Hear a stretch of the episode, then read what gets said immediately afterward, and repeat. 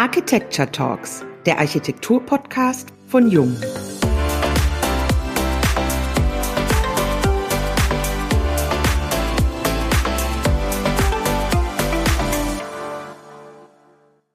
Hallo und herzlich willkommen beim Jung Architecture Talks Podcast.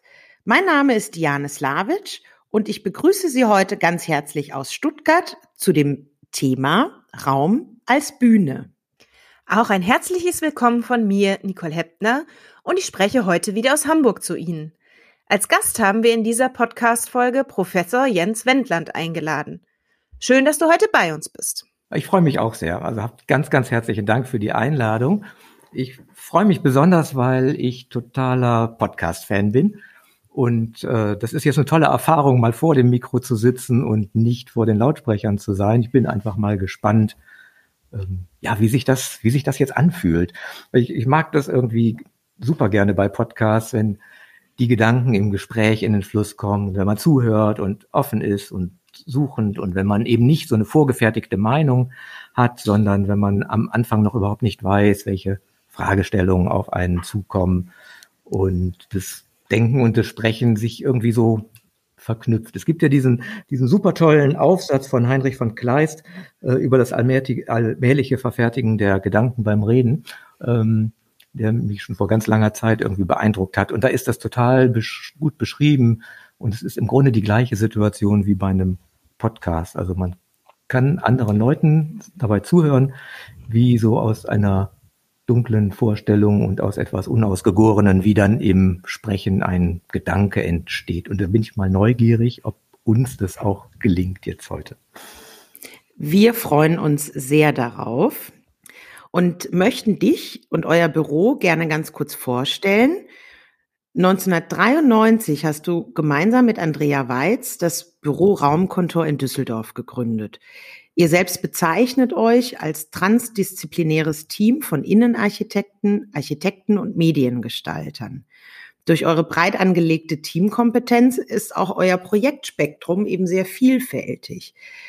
In welchen Bereichen euer Büro tätig ist und was euch vielleicht von einem, ich sag jetzt mal, klassischen Innenarchitekturbüro unterscheidet lässt du uns und unsere Zuhörer hoffentlich jetzt wissen? Vielleicht muss man das erst einmal wirklich ganz einfach ausdrücken. Wir haben einfach riesigen Spaß daran, unterschiedliche Dinge zu tun und zwar ganz unabhängig davon, wie man das entsprechende Genre offiziell nennt. Und wir haben in unserem Büro ein tolles Team mit sehr eigenständigen Persönlichkeiten. Wir haben alle ganz unterschiedliche Hintergründe und unterschiedliche Kompetenzen und Leidenschaften. Und all das arrangieren wir immer wieder neu zu neuen Stücken und machen Produktdesign und Architektur und Interior und Grafik und das auch in sehr unterschiedlichen Sparten arbeiten, ausstellen, Wohnen, Gesundheit, Produktdesign und so weiter. Ähm, und es spielt erst einmal gar keine Rolle, in welche Schublade das gehört, was wir machen, geht uns also wirklich sehr bewusst darum, jetzt jenseits dieser Grenzen zu arbeiten, zwischen den Gattungen zu stehen, gleichzeitig immer mittendrin. Und äh, das wird eben aus unserer Sicht mit diesem etwas sperrigeren Wort transdisziplinär etwas präziser ausgedrückt als mit dem üblicheren Wort interdisziplinär. Ähm, und deswegen sind wir auf diese Formulierung gekommen. Wenn man bei euch auf die Website schaut, erkennt man auf den ersten Blick nur schemenhafte Ausschnitte eurer Projekte. Man wird ganz neugierig und möchte einfach tiefer einsteigen. Auch in eurer eigenen Vorstellung fallen erst einmal Begriffe wie Herzklopfen, die fehlende Zutat oder Sahnehäubchen. Was verbirgt sich denn dahinter und warum seid ihr so geheimnisvoll? Ähm, ja, ganz am Anfang hast du Neugier gesagt. Neugier ist ein super Stichwort. Neugier ist wie der Anfang von ziemlich allem, der Anfang eines guten Gesprächs, einer besonderen Gestaltung. Ähm, und damit ähm, etwas Neues passieren kann, dann braucht es am Anfang einen Moment der Unbestimmtheit. Das kann ein Begriff sein, ein Wort, ein Fragment. Also irgendetwas, was sich nicht sofort deuten lässt und was aus einem anderen Kontext zu kommen scheint. Ähm, und das aber in einer Form, und das ist uns ein großes Anliegen, wo sofort irgendwie auch etwas äh, Gestalterisches im Hintergrund mitschwingt, ohne dass man das vielleicht so genau formulieren kann. Also das hat vielleicht etwas ähm, damit zu tun, mit, mit einem Begriff, ähm, den Novalis mal geprägt hat. Da geht es um die Poetisierung der Welt. Und das hat gar nichts damit zu tun, dass man alles harmonisiert und alles lieblich und so macht, sondern das ist eine Behauptung über die Gestaltbarkeit der Welt und über das Zusammendenken von ganz unterschiedlichen Faktoren, kulturellen, sozialen, politischen, äh, aber immer in einer ästhetischen, also sinnlich wahrnehmbaren Form. Und von daher ist es für uns auch bei solchen Kleinigkeiten, wie präsentiert man sich auf einer Webseite, ist es einfach wichtig, dass da am Anfang direkt so etwas von unserer Denke, von unseren Haltungen aufploppt. Und dann gibt es erste Worte wie eben Herzklopfen und Stockfischangeln. Und dahinter verbirgt sich dann eine Menge über unsere Haltungen, äh, über die Art und Weise, wie wir gerne mit Menschen zusammenarbeiten. Es gibt eine Menge Fakten und es gibt aber auch immer wieder Sehnsüchte und Träume und ähm, all das vielleicht erstmal so als Teaser in so einem kleinen Wort. Und ähm, ja, das ist die, das ist die Idee dieser, dieser Worte gewesen. Also können wir unsere Zuhörer nur herzlich einladen, mal bei euch vorbeizuschauen. Ja, gerne. Da gibt's also eine, eine Menge zu klicken und ähm, sich einfach durch die Seite so durchzugraben und immer wieder gibt es hoffentlich Momente, die Spaß machen und vielleicht auch Momente, wo etwas Neues, Überraschendes entsteht, mit dem man gar nicht so gerechnet hat. Und das würde uns natürlich freuen, wenn andere Spaß an dieser Seite haben. Wenn wir uns neben eurer Webseite auch der aktiven Social-Media-Kommunikation zuwenden, so ist diese aus ganz vielen Branchen nicht mehr wegzudenken. Und doch tun sich eben viele eurer Kollegen bis heute schwer damit. So denken wir an Instagram und Pinterest, die werden von unglaublich vielen Kreativen auch als Inspirationsquellen genutzt. Aber was würdest du sagen? Kann man mit einer eigenen Präsenz auf solchen Plattformen auch wirklich Aufträge generieren? Oder was würdest du sagen, welchen Mehrwert hat es für euch und sucht auch ihr euch darüber Inspiration? Ja, zuerst einmal ähm, darf und muss man sich bewusst machen, dass es bei diesen medialen Präsenzen, dass es um Teilhabe geht. Also ich bin neugierig und möchte daran teilhaben, wie andere etwas bewegen, wie sie etwas Neues in die Welt bringen und anderen geht es genauso umgekehrt. Es ist ein Spiel, es hat mit Reibung, mit Schmunzeln, mit Lernen, mit damit zu tun, sich mit anderen zu freuen, verblüfft zu sein und so weiter. Und es ist natürlich auch immer eine Auseinandersetzung äh, mit dem Verhältnis von Imagination und Wirklichkeit. Und das ist ja genau das, was uns als Gestalter interessiert. Und deswegen machen wir auch auf diesem Feld Erfahrung. Wir müssten noch viel mehr Energie dort hineinstecken und wollen das auch tun. Aber ich denke, die Anfänge sind da gemacht. Und das führt dann zu Resonanzen. Also Leute fühlen sich angesprochen, die kontaktieren uns, die sprechen mit uns über die für sie wichtigen Themen und Aufgabenstellungen. Und dann können wir oft auch etwas bewegen. Und ja, in dem, im alten Sprech heißt das dann Auftrag. Ähm, aber das ist vielleicht gar nicht das, was für uns so an erster Stelle steht. Es ist einfach eine Normalität, über diesen Weg mit Menschen in Kontakt zu kommen und Menschen kennenzulernen, die einem eben halt auf anderem Weg gar nicht begegnen würden. Und wir erleben das zunehmend, dass da immer mehr Kontakte entstehen und dass andere Leute offensichtlich ähnlich ticken und äh, über den Weg auch Nähe suchen. Und das ist natürlich äh, schön, dass sich das so ausweitet. Ihr schafft ja Räume als Ereignis. Daher ist es auch nicht weiter verwunderlich, dass ihr unter anderem auch viele Shops oder Messestände entwerft. Wie gelingt es euch, die Auftraggeber und Besucher immer wieder aufs Neue zu überraschen? Und äh, seid ihr dabei auch immer Instagrammable? Ja, ähm, Ereignis ist für uns so einer der Kernbegriffe, wirklich ein, ein sehr wichtiger Begriff, weil er deutlich macht, dass es unterm Strich eben nicht um Dinge oder um Architektur als Selbstzweck geht, sondern dass es um ein Potenzial geht für Veränderung, für Aufbruch, also dass es um handelnde Menschen geht. Das steckt für uns in diesem Ereignisbegriff. Und Architektur ist da manchmal auch nur Hintergrund. Manchmal reicht das aber nicht und dann muss man etwas stärker am Status quo rütteln und muss andere aufmerken lassen und muss in Erinnerung bleiben. Und das ist natürlich gerade bei Shops der Fall und Pop-ups und Messeauftritten. Also immer äh, dann, wenn es ja eigentlich per Definition darum geht, Menschen mit etwas Einzigartigem Neuen zu konfrontieren. Und äh, bei unseren Projekten beziehen wir dabei gerne alle Sinne mit ein, aber natürlich nehmen wir auch wahr, dass in unseren momentanen Kulturgewohnheiten das Visuelle präferiert wird. Und wir arbeiten also hart daran, Bilder zu erzeugen, die eine wirklich substanzielle Andersheit haben. Und das funktioniert dann auch oft im Netz und hat dann äh, Projekten schon viele Millionen Klicks gebracht und das freut dann unsere Kunden und uns freut das natürlich auch und macht uns auch stolz, wenn wir also auch auf dieser Ebene einen guten Job gemacht haben. Und was uns bei unserer eigenen Arbeit inspiriert, das sind oft äh, künstlerische Projekte. Nicht nur aus der bildenden Kunst, sondern genauso aus dem Theater, aus dem Tanz, aus der Literatur. Das ist so ein, ein breites Crossover an Einflüssen, so ein, ein Knäuel eher von Erinnerungen splittern, das äh, ja jetzt ja schon über viele Jahre gesammelt ist und immer noch neu ergänzt wird. Und das ist dann irgendwie etwas, was sich so abspeichert und wo man gar nicht ganz bewusst auf diese Dinge zugreift und sie eins zu eins nachahmt, nachempfindet, sondern ähm, das sind dann Einflüsse und äh, Bilder und Erfahrungen und Gerüche und Momente, die sich dann in einen neuen Entwurf irgendwie verdichten zu einer neuen Idee. Also ich finde, Joseph Beuys hat das ja so sympathisch formuliert, dass er gesagt hat, ich denke mit dem Ellenbogen.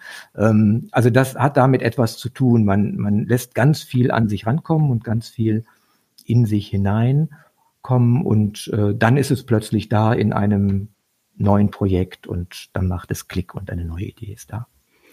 Wir haben jetzt sehr viel über den äußeren Schein gesprochen, aber wenn wir mal ganz ehrlich sind, würde euch das euch und eurer Haltung überhaupt nicht gerecht werden. Denn gerade wenn wir über temporär begrenzte Architektur sprechen, dann ist die Verantwortung in Bezug auf die Materialauswahl und den Einsatz unglaublich hoch. Wie wichtig sind euch die Aspekte der Nachhaltigkeit in euren Entwürfen und wie schafft man den Spagat zwischen Design und einer solch klaren Haltung? Ähm, ja, ganz eindeutig, ohne Haltung kein Design. Irgendetwas zu gestalten, ohne einen Kontext, ohne Wissen, ohne eine geschichtliche und kulturelle Einbindung, das hat nichts mit Design zu tun. Also Entwerfen hat etwas mit Feeling zu tun, aber natürlich auch mit technischem Wissen, mit Erfahrung im Hinblick auf Materialien und auf, mit Handwerklichkeit. Ähm, und in, insofern äh, ist Haltung für uns wirklich was ganz Existenzielles. Also ich denke, so ein gutes Beispiel sind diese alten guten Geigenbauer, die Stradivaris oder die Amatis oder die Guarneris oder so. Die hatten eine, eine Art Verquickung von Leidenschaft und Erfahrung und Handwerk und Improvisationslust. Und äh, dieses, dieses Verquicken dieser unterschiedlichen Aspekte und das zu einem neuen zusammenzuführen, fügen, das ist äh, für uns das Entscheidende beim Entwerfen. Und was dann passiert, ist, denke ich, etwas, was wirklich nachhaltig ist, wie bei so einer Geige, die einfach nach mehreren hundert Jahren sogar noch an Qualität zugenommen hat. Mhm. Also Nachhaltigkeit ist für uns weniger die Idee, äh, Dinge schlecht zu machen und modisch und beliebig, weil man sie ja wieder recyceln kann und dann wieder aus dem geschredderten, recycelten Rohmaterial wieder schlechtes Zeug zu produzieren, das ist für uns eher so eine Fehlinterpretation äh, von Nachhaltigkeit, sondern eher die Idee, Dinge so zu gestalten, dass sie Bestand haben in unserer Zeit und vielleicht auch ein, eine Weile darüber hinaus. Ähm, und Menschen einfach das Vergnügen zu machen, sich mit Dingen auch langfristiger umgeben zu dürfen. Und äh, das ist, finde ich, für, für uns äh, ein ganz wichtiger Aspekt. Letztes Jahr durften wir ja das erste Mal an einem gemeinsamen Projekt arbeiten. Ihr habt für Jung die Installation Chromatic anlässlich der Salone 2019 gestaltet. Ich kann mich noch ganz gut erinnern, in den ersten Gesprächen war es so, dass viele unserer Kollegen gesagt haben, sie können sich eigentlich nicht wirklich vorstellen, wie man mit Schaltern und Steckdosen etc. eine spannende Installation für die dann doch langjährigen und erfahrenen und sehr designaffinen Salonebesucher gestalten könnte. Ihr habt uns und allen anderen das Gegenteil bewiesen und wir durften uns im Nachhinein über ganz viele gemeinsame Preise freuen. Vielen Dank dafür nochmal an dieser Stelle, auch für euren Einsatz. Vielleicht kannst du ein paar Worte dazu sagen, was euch damals inspiriert hat und wie die Erfahrung war für euch, das erste Mal in Mailand anlässlich der Salone ausstellen zu können ja, wie, wie fangen Projekte an und wie entsteht dieser Moment, dass auf einmal etwas anderes da ist. Das ist gar nicht leicht zu beschreiben, weil das ja Prozesse sind, die in dem Sinne nicht so einen rein logischen Aufbau haben. Also am Anfang steht bei uns äh, Brainstorming, viele Brainstormings und Versuche und Querannäherungen und dann verwirft man das und fängt wieder von vorne an. Und plötzlich ist dann etwas da, manchmal nur eine ganz kleine Skizze, ein Skribbel und alle im Team wissen auf einmal, das, das ist das, das könnte es werden. Und ähm, ja, in, in, dann kommt natürlich auch erstmal der Moment, wo man ja aus dem Büro raus muss, äh, zum Kunden, zu euch. Und dann das große Bangen, ob der Kunde das Potenzial des Konzeptes erkennt und ob er Vertrauen hat, genug Vertrauen hat und ob er Mut hat, das etwas zu machen, was wirklich jenseits seiner bisherigen Erfahrungen, seiner bisherigen Art und Weise öffentlich aufzutreten liegt und das anders ist in einem wirklich ganz grundsätzlichen Sinn. Und dann natürlich, äh, ja, die, diese Freude, ein Go zu bekommen, also von euch das Go zu bekommen, das war ein großer Moment. Ähm, man hofft das, aber man weiß es immer nicht so genau, wie das funktioniert. Und ja, dann, dann geht man wieder zurück ins Büro und was dann kommt, ist ja Arbeit und Vertiefung und Nuancierung und, und das Bewältigen der technischen Herausforderungen und ähm, ja, immer steht dann im Vordergrund irgendwie der Gedanke, dass es richtig rund werden muss bis ins kleinste Detail und da sind wir schon Perfektionisten. Ähm, damit es dann hinterher lässig und unbeschwert und ganz selbstverständlich aussieht, muss es einfach perfekt sitzen. Es ist vielleicht wie so einem, bei einer Jazz-Interpretation. Also je, je lässiger und spontaner das aussieht, umso mehr Arbeit steckt dahinter. Mhm. Und ja, Mailand ist natürlich unglaublich. Also wir sind äh, totale Mailand-Fans, also auch davor schon gewesen und immer wieder geflasht von dieser Stadt und äh, die Design Week ist einfach Wahnsinn. Alle sind da. Ähm, jeder gibt irgendwie sein Bestes und äh, das ist einfach die Impulsstadt für Design und äh, für Interior. Und deswegen haben wir das natürlich sehr genossen, mit euch auch dabei sein zu dürfen. Und ja, Mailand ist natürlich wirklich Gestaltungskultur pur und ist auch ein riesiges Designfest. Und dann war das in diesem Jahr ja nicht denkbar und äh, auch nicht sinnvoll und völlig unausweichlich, dass Mailand in diesem Jahr nicht stattgefunden hat und man weiß, es geht nicht anders und trotzdem tut das schon weh. Ja, es ist sehr bedauerlich, dass wir diese erfolgreiche Zusammenarbeit in diesem Jahr in Mailand nicht vorführen konnten. Aber wir freuen uns umso mehr, dass wir im nächsten Jahr wieder einen gemeinsamen Auftritt haben werden. Liebe Zuhörer, wir möchten Sie schon jetzt einladen, uns nächstes Jahr anlässlich der Salone di Mobile in Brera zu besuchen. Und jetzt ohne zu viel zu verraten, magst du unsere Zuhörer ein klein wenig neugierig machen? Oh ja, ohne zu viel zu verraten, gar nicht so. also, ähm, ich denke, wir, wir bleiben uns treu. Es geht um Einzigartigkeit und das passt doch perfekt zu Jung. Und es wird um Klang gehen und Bewegung und Farbe und Interaktion und um das Eintauchen in eine ganz, ganz andere Welt, die von dem lebt, was Jung ausmacht aber dann doch gemeinsam mit Partnern aus der Kunstszene eine sehr neue, sehr eigene, spezielle Interpretation erfährt. Und insofern eine Inszenierung, die, die ganz nah bei euch ist, ganz nah bei Jung ist, den Produkten und der Firmenphilosophie und trotzdem so anders ist äh, wie, wie alles das, was man auf den üblichen äh, Elektron- und Lichtmessen sieht. Also von daher ist das schon ein äh, etwas, wo wir sehr, sehr neugierig sind, wie es funktioniert. Und, und äh, wir fiebern dem schon entgegen. Na, wir freuen uns auch schon riesig. Ähm, Jens, wenn du dir eine Entwurfsaufgabe aussuchen dürftest, was wäre das? Ah, das ist gar nicht so leicht. Ich, ich schwanke etwas. Ich schwanke etwas zwischen Kirche und Museum. Äh, vielleicht liegt es auch daran, dass, dass in, im besten Fall in beidem etwas sehr Ähnliches zusammenkommt. Also Menschen, die etwas suchen und Räume und Objekte, die eine eindeutige Antwort verweigern. Das ist aus meiner Sicht in einer Kirche so und das ist in einem Museum so. Und diese Phänomene des in der Schwebe haltens, die, die reizen mich sehr, die, die mag ich sehr. Und deswegen wären das so zwei Dinge, ähm, die, die ich mit Begeisterung gerne angehen würde. Mhm. Und wenn du jetzt mal so zurückblickst auf euer ganzes Werk, hast du ein Projekt, was dir besonders am Herzen hängt? Ach, das ist doch diese Frage, die man eigentlich nicht stellen darf. Also die Frage an, an die Eltern, welches Kind mögt ihr denn jetzt am liebsten?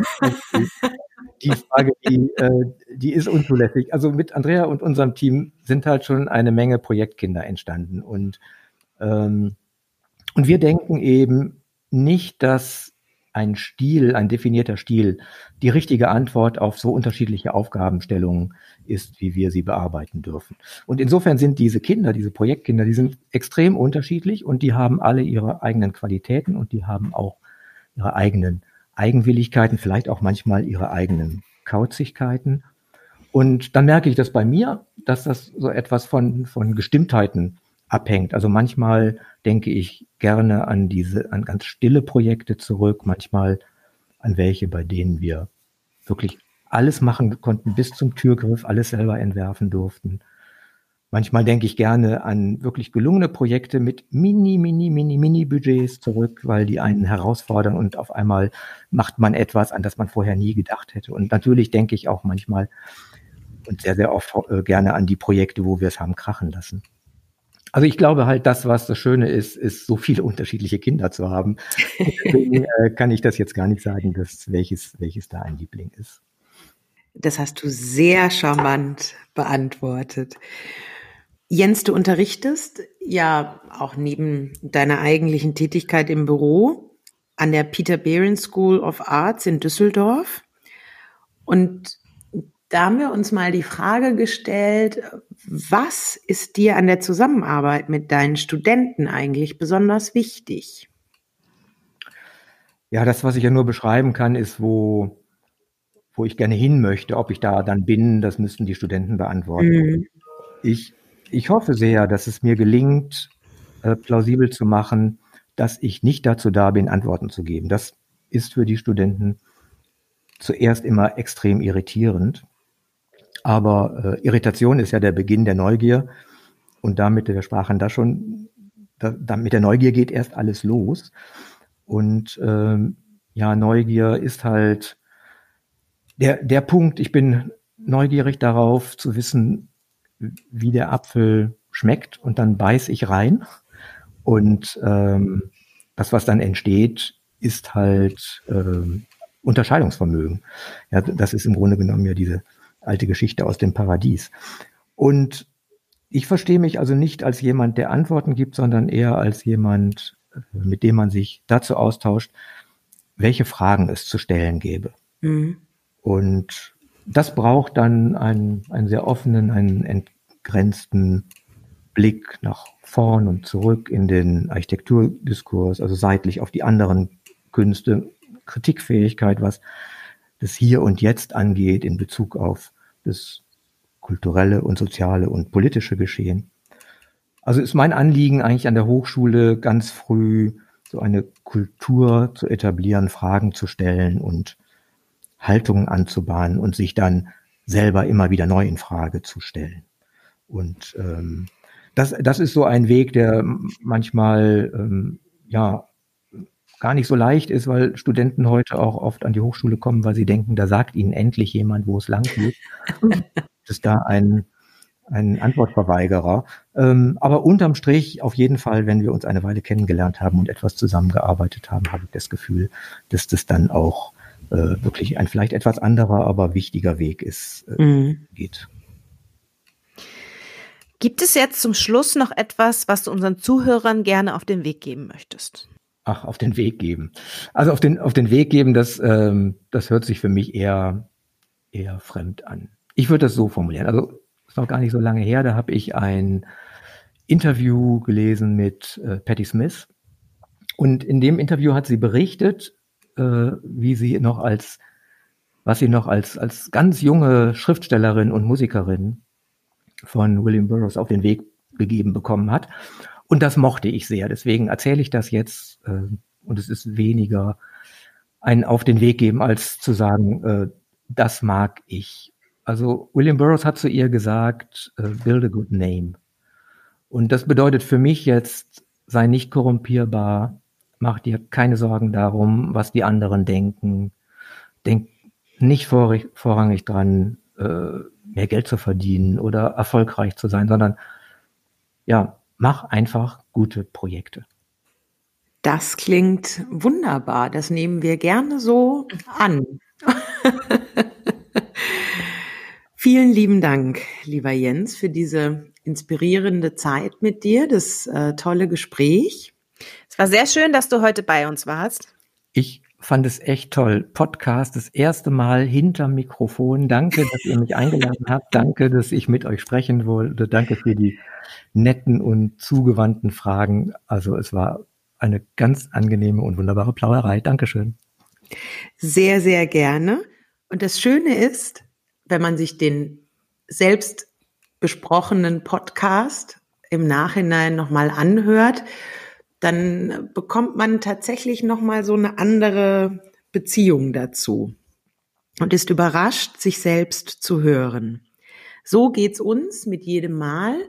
Vielen Dank an dieser Stelle an die Zuhörer. Wir würden uns sehr freuen, wenn es Ihnen gefallen hat. Empfehlen Sie uns sehr gerne weiter. Und dann hören wir uns wieder bei der nächsten Folge der Jung Architecture Talks, dem Architektur-Podcast von Jung.